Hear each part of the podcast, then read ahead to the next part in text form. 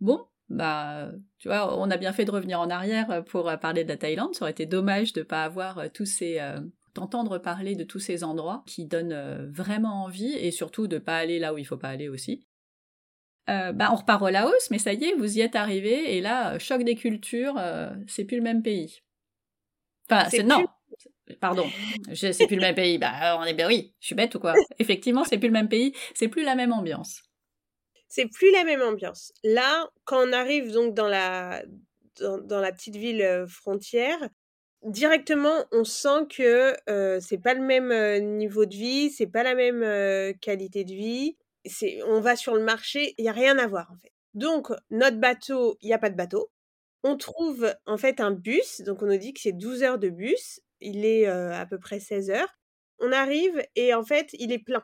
Donc on n'a pas le bus et là on se retrouve dans cette euh, s'appelle frontière où je me dis oula donc le prochain bus est à 8 heures demain matin mais je sais je sais même pas s'il y a un hôtel dans cet endroit en fait. Personne parle anglais et on n'a pas pu on s'est pas encore acheté de carte SIM donc on est lost in translation. C'est ça.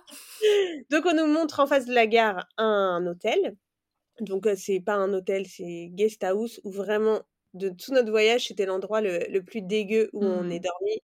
Et j'ai dormi avec ma capuche sous une, sur une serviette que j'ai posée sur le lit. Et voilà. Et c'est juste ça. Avec mes enfants, j'ai, on a tous dormi avec la capuche. c'était vraiment, mais vraiment dégueulasse. Ça veut dire du caca sur les murs et tout. Mais on n'avait pas de choix. Mais ça fait partie. Oh! mais quelle horreur! partie du, voyage. Donc, mais en même temps, c'était en face de la gare, pratique. Oui, bah oui, il faut voir qu'il y a un truc bien. et donc le lendemain, on part et pour le trajet, franchement, un des trajets les plus épiques, pas le plus épique, mais à ce moment-là le plus épique. Donc 12 heures pour rallier euh, Luang Prabang, mais les horrible. C'est-à-dire que dans un, donc c'est comme un minibus, donc on est les seuls touristes et on roule. Ils nous donnent tous des petits sacs en plastique. Au début, je. Oh, c'est pas bon ça, c'est pas bon. et là, en fait, on voit que pourtant sur Google Maps, ça a l'air très rapide et en fait, ça va être très long parce que c'est des routes de montagne, donc qui serpentent, plus des trous où on se cogne la tête euh, mmh. au plafond euh, du, du bus. Et puis, on va avoir tous les Laotiens qui vont vomir ah. tour à tour à côté de nous, puisqu'évidemment, on est serrés comme des sardines, parce que les bus ne partent jamais si on n'est pas à full. Par exemple, il y a écrit max 12 personnes, si on n'est pas à 18, ça ne part pas. Donc, tout le monde vomit, mais dès 30 minutes. Donc, moi, je me dis, ouf. Ça va être long on écrase deux poules dès la première heure parce que ouais c'est des routes de montagne et je me dis si on arrive vivant et puis un moment où je me dis vraiment peut-être qu'on doit s'arrêter c'est trop dangereux en fait. Pour une fois, je me dis ça parce que je là, c'est vraiment dangereux. Je vois qu'il conduit comme un chauffard, que on voit pas du tout ce qui se passe en face et que on a évidemment pas de ceinture, c'est un vieux truc voilà. Là pour le coup, je me dis est-ce que c'est raisonnable? Voilà et on va faire 12 heures où on va s'arrêter et à chaque fois, tous les Laotiens vont manger des gros plats de nouilles en soupe que mmh. une demi-heure plus tard, ils vont tous vomir dans leur petit sachet en plastique et moi je me dis mais pourquoi? Donc moi mes enfants euh, de toute manière sur cette route tout le monde vomit. C'est-à-dire que j'ai vomi ma fille a vomi. Je pense que c'est pas possible mais j'ai vomi qu'une fois ce qui est une bonne performance par rapport euh, mais au secours et du coup, nous, quand on s'arrête, comme le Laos c'est le pays du riz gluant, bah moi, je j'achète du riz gluant parce que je me dis, tu vois, ça tasse l'estomac. Donc bah euh, voilà. Et eux, ils bouffent toujours ces soupes de nouilles et je ne comprends pas. Et elle vomit, mais genre, sous ma tête sur, et sur ma tête. Et je me dis, arrête avec tes soupes de et donc on s'arrête comme ça et nous on n'a qu'une idée. S'il te plaît, ne t'arrête plus, fonce, arrive, arrive, on n'en peut plus. Donc voilà, on est parti à 8h du matin et on arrive à 20h30 à euh, Luang Prabang. Mais quelle angoisse que du coup, on va découvrir. Euh, et là, je me, je me dis, putain, j'aurais été tellement bien sur mon petit bateau sur le Mekong, mon rêve en plus, et je me retrouve, j'ai troqué ça contre un bus où j'ai failli euh, finir ma vie en tuant des poules, là. donc, euh, voilà. Ça, tu recommandes pas, donc Non, je recommande, je recommande vraiment, vraiment de prendre le bateau. Vraiment, ce trajet en bus, je ne recommande pas. Mais, comment... Attends, attends, attends, attends, parce que c'est le voyage de l'horreur. Mais les enfants, ils... comment ils ont géré tout ça? Non, mais en fait, on n'est pas en train de gérer. On est en train de se tenir comme ça et de essayer de pas se cogner sur quand il y a des quand et, et, du coup on gère rien en fait quand il y a des virages oh là là. Et donc c'est là que tu vois premier jour en Laos on a dormi dans un hôtel euh, horrible. On, on prend des routes dégueu et je me dis ah ouais voilà. Ça va être sympa. Tu, tu trouvais que c'était trop aseptisé? Et eh ben tiens bienvenue dans l'aventure je, pense qu'on peut euh, dire ça, effectivement. voilà, donc, euh, donc non. Euh, après, on était content d'arriver et je te jure que quand on est arrivé, je me suis dit, oula, il y a des étapes qu'il va falloir enlever parce que, en fait, des trajets comme ça, il va pas falloir qu'on en fasse mille. C'est clair. Alors, c'était quoi votre itinéraire au Laos donc, au Laos, le but, c'était de traverser à l'horizontale le Laos. Donc, on n'est pas redescendu. Euh, la capitale, Vientiane, n'a de toute manière pas trop d'intérêt, apparemment. J'aurais bien été euh, dans d'autres villes, mais on avait quand même euh, l'idée de traverser vraiment à l'horizontale. Donc, on est arrivé à Luang Prabang, où nous sommes restés trois jours. Et j'ai adoré cette ville que je recommande à 100%. S'il fallait même voir qu'une chose euh, au Laos, je pense que Luang Prabang, c'est magnifique en fait. C'est coincé, euh, c'est une petite bande de terre, la ville, coincée entre euh, le Mekong et la rivière. Donc on a chaque fois l'eau qui est omniprésente. Il y a une, une, atmosphère de sérénité que je sais pas trop décrire. Il y a beaucoup de gens qui roulent à vélo. Ça a été évidemment colonisé, donc il y a une forte influence d'architecture coloniale. Donc c'est super bizarre, il y a des moments où on peut se croire même dans une petite ville provinciale française. On a rencontré plusieurs Français de tout âge qui se sont installés là-bas, ce que je comprends parce qu'il y a une douceur de vivre, vraiment c'est hyper agréable. J'ai tout adoré en fait, le, le, marché du matin, la promenade au bord du Mékong, il y a une petite boulangerie française si on est en manque. On y mange très bien. Et puis les alentours sont très beaux. Donc on est aussi allé voir une cascade Kwangsi qui est magnifique et qui est à moins d'une heure de Luang Prabang. Mais ça a été vraiment une étape qu'on a adorée en fait. Vraiment, je, je pense que mmh, ça a été peut-être la ville, ma ville préférée de notre voyage de tout le voyage, pas que du Laos. Ouais. En tout cas, il y a deux choses. Il y a la ville que tu as aimé euh, voir et une ville où tu te verrais habiter. Bah ça, c'est une ville où je me verrais bien habiter. Ah oui, voilà. carrément. Ouais. Parce que euh, c'est c'est pas commun dans les villes euh, là qu'on des pays qu'on a fait d'avoir cette douceur de vivre. C'est plutôt wow, tu vois, regarde où tu marches quoi. Alors que là, il y avait cette douceur de vivre et en même temps ce dynamisme que j'ai vraiment apprécié. Eh Donc, je recommande vraiment de prendre le temps d'aller à Luang Prabang. Ensuite, on a rallié euh, Nong Kiao. Avant, on pouvait euh, rallier cette ville euh, par le Mekong, mais il y a des barrages qui ont été installés donc par les Chinois, plusieurs barrages qui ont d'ailleurs beaucoup de méfaits pour les Laotiens, notamment la hausse des eaux qui détruit des villages et qui ne leur permet plus de, rallier les villes et les villages en bateau, alors que c'était hyper pratique et un, super gain de temps pour eux. Donc on y allait en, bus. Euh, c'est une petite ville au bord de la rivière qui est magnifique et qui est enfin hors du temps. Vraiment, c'est pareil, c'est hors du temps. Il y a quelques guest house, il y a quelques restaurants. Et autrement, finalement, qu'est-ce qu'il y a à faire là-bas? Pas grand-chose. Je veux dire, il y a quelques cascades, il y a la rivière, mais en fait, c'est juste des montagnes au bord de la rivière. une rivière où tu as des, petites barques qui passent, la barque comment publique qui s'arrête dans tous les villages.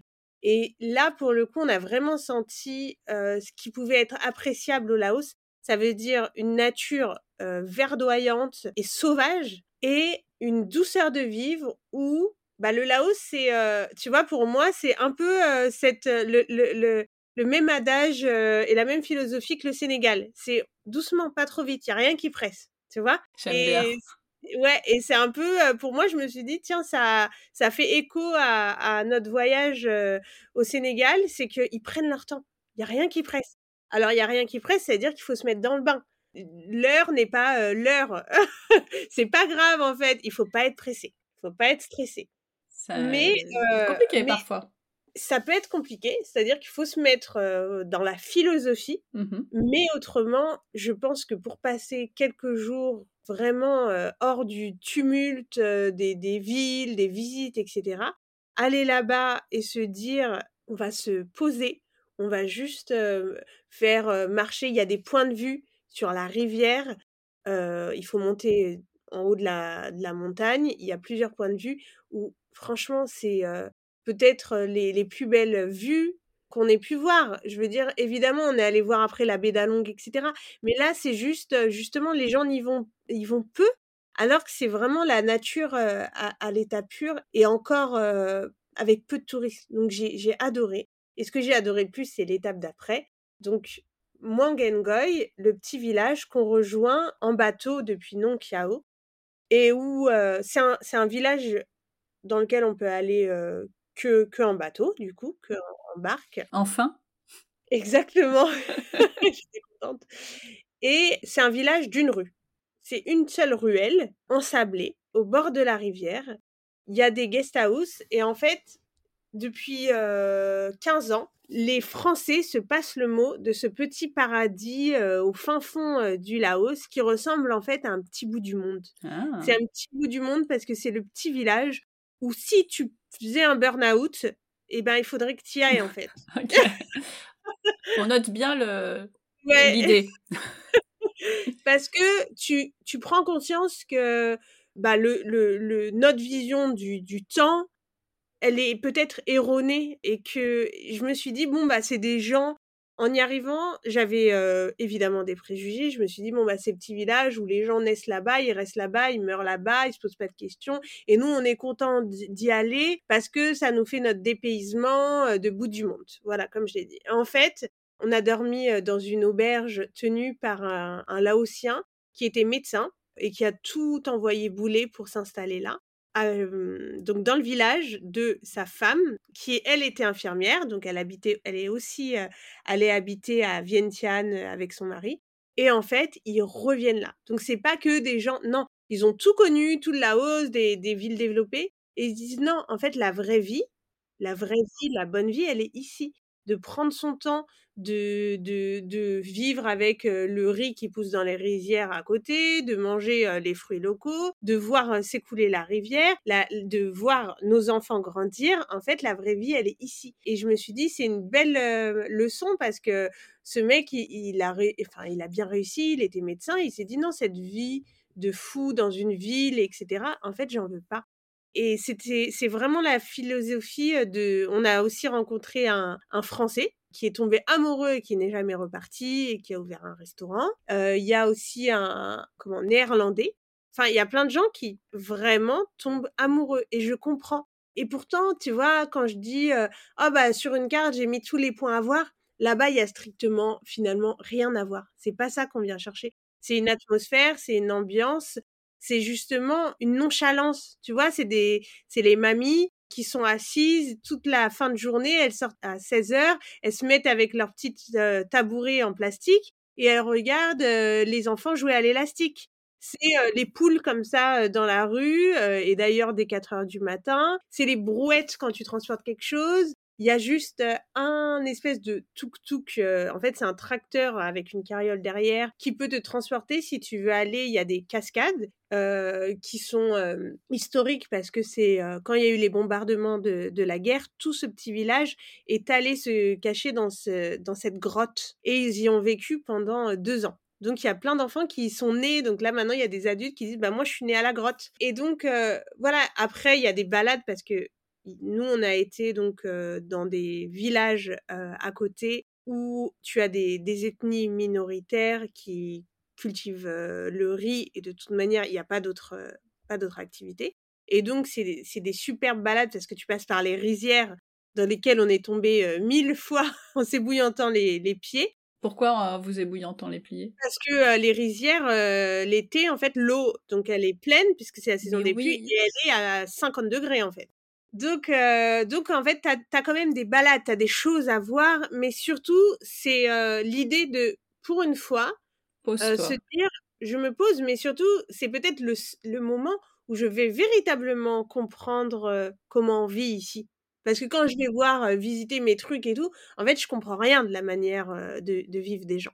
Alors que là, quand je me pose trois jours dans un village, c'est peut-être comme ça que je vais comprendre l'âme du pays. Donc ça, c'est vraiment, c'était mon coup de cœur. J'ai adoré. après, du, au point de vue confort, etc., je préfère le dire tout de suite, c'est nos conforts. Enfin, il y a une auberge qui est un peu confortable, Autrement, on est dans un village, un vrai village. C'est-à-dire que, comme je disais, à 4 heures du matin, il y a les coqs qui chantent, il y a des animaux partout, il y a des bêtes du coup partout. Donc voilà. Mais c'était et ça c'était notre dernière étape au Laos et je pense que c'était moi l'étape quand même la plus spécifique spéciale pour moi dans le voyage avant de passer au, pays d'après, les enfants, qu'est-ce qui, c'est quoi leur, leur, endroit préféré ou leur moment préféré au Laos? C'est là, parce que c'est un village et du coup, enfin moi, je trouve qu'avec des petits enfants, c'est jamais la ville, voilà, l'étape préférée. C'est clair. Et je le vois avec mes enfants, c'est toujours les villages, parce que dans les villages, les enfants sont dehors. Et eux, tout ce qu'ils veulent, mes enfants, c'est avoir des copains. C'est ça. Donc voilà. Et donc ils ont, ils parlent pas la même langue, mais ils ont joué à l'élastique avec eux. Ils ont, ils ont sauté dans la rivière tous les jours avec eux. Ils ont été dans les brouettes, ils sont fait porter dans les brouettes pour aller aux cascades. Donc en fait, ça a été les villages et c'est toujours les villages, n'importe où on va. Ok.